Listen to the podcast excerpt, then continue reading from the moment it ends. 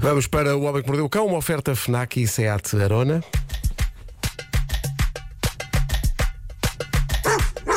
O homem que mordeu o cão traz-te o fim do mundo em cuecas, com histórias marrecas, cabeludas ou carecas. Do nada das por ti a pensar, elecas, elecas, elecas, elecas, elecas. O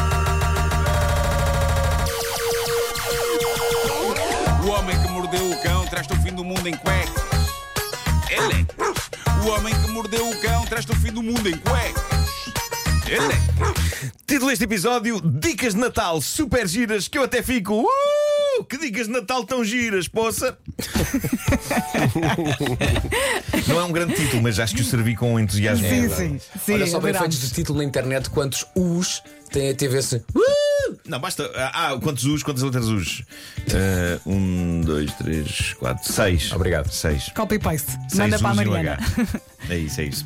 Bom, eh, esta quadra natalícia traz um presente precioso para quem dorme mal. Isto está nas notícias. Um perito britânico em sono chamado Carl Walsh, dono de uma reputada empresa de camas e colchões chamada Bed Guru, diz que não há melhor coisa para dormir melhor e de uma forma mais acolhedora do que colocar no quarto onde dormimos uma árvore de Natal.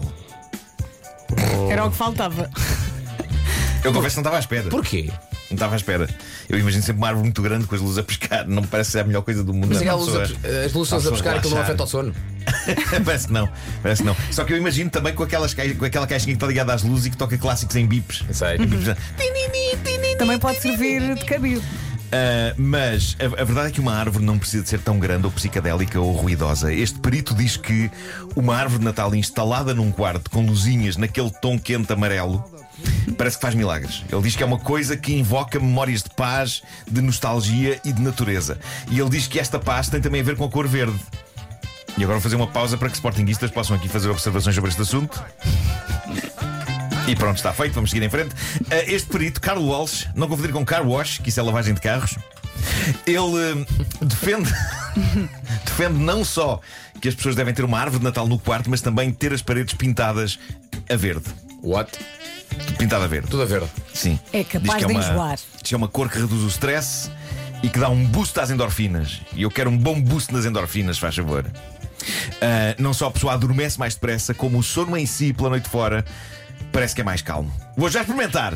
Eu saio daqui e vou com uma lata. Ferrar aquilo tudo, teto, paredes, tudo. A verde. Bom, estamos a caminhar a passos largos para o 25 de dezembro e com a breca ainda deve haver pessoas a definhar de stress por causa das prendas. Estes são os dias dramáticos em que quem deixou coisas para a última hora, ou seja, uns sólidos 90% da humanidade, está agora encafuado em shoppings a tentar resolver tudo em tempo recorde. Mas isto pode ser uma altura estressante também para quem está à espera de um ou outro presente que pode não receber. Por exemplo, se a pessoa amada não percebeu as dicas que a pessoa foi dando. E isto leva-nos a um tweet que se tornou viral com aquela que é a dica mais espetacular da era moderna sobre como manipular a mente da pessoa amada para que ela nos dê exatamente o que queremos. O tweet em questão, publicado por uma senhora na América, dizia apenas isto. Acabei de ouvir uma mulher a dizer que usa o portátil do namorado para fazer busca no Google a presentes que ela quer receber. E desta forma ele começa a receber anúncios personalizados relativos às coisas. Olha que inteligente. Comunicação na era digital, uma história de amor. o algoritmo diz a senhora. do. Ah, excelente. Exato. Já viram isto? É fenomenal.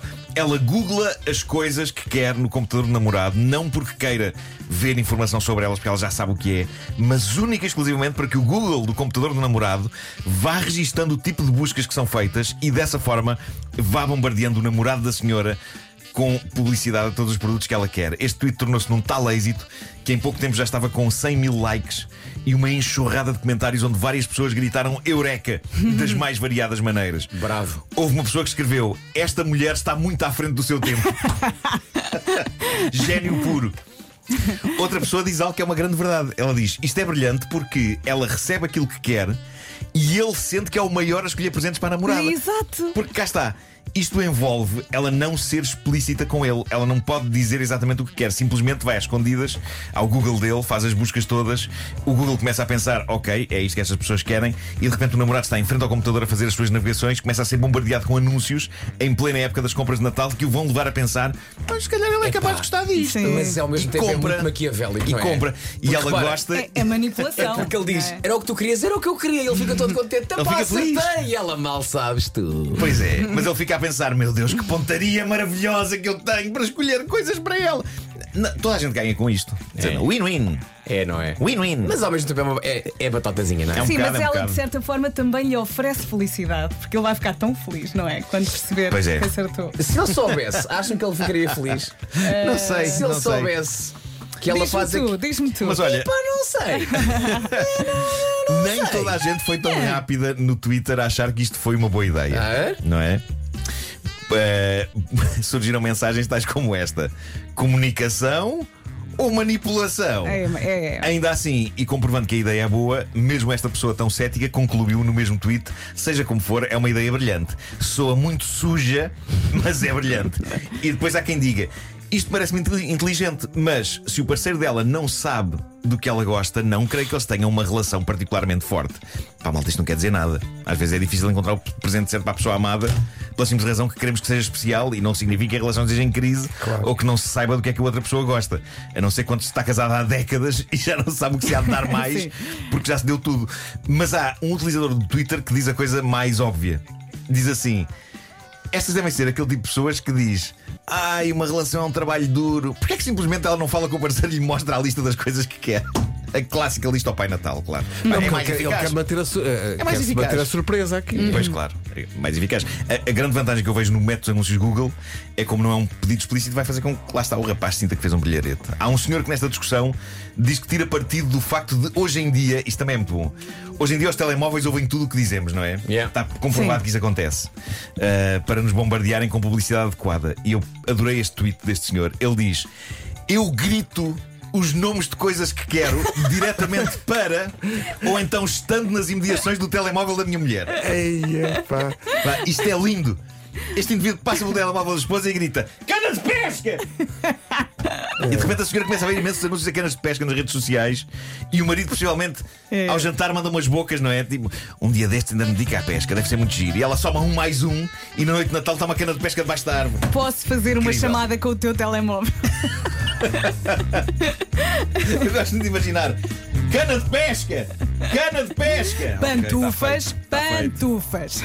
Agora, de certeza E agora como os começar a telemóveis- receber coisas de cana de pesca. Exato, agora, como os telemóveis registram, agora vais começar a Pois, receber. Pois é, pois é. Estas são as Já melhores gostavas? Marco, gostavas de uma cana de pesca? Não. Pronto. Mas agora está feito. Está feito, está feito. Está feito, está feito. Agora vais receber canas de pesca e iscos. E o alguma kit vez completo. O homem Não, que não, não. mordeu o cão traz-te o fim do Nem mundo eu. em Tu dizes não, não, não, como se tivesses medo disso. sim, sim, sim.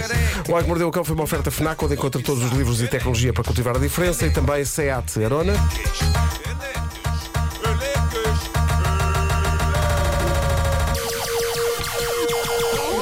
O homem que mordeu o cão traz-te o fim do mundo em cuecas. Elecas. O homem que mordeu o cão traz-te o fim do mundo em cuecas. Depois das nove, o Carlão É e também DJ. a Carolina Deslandes.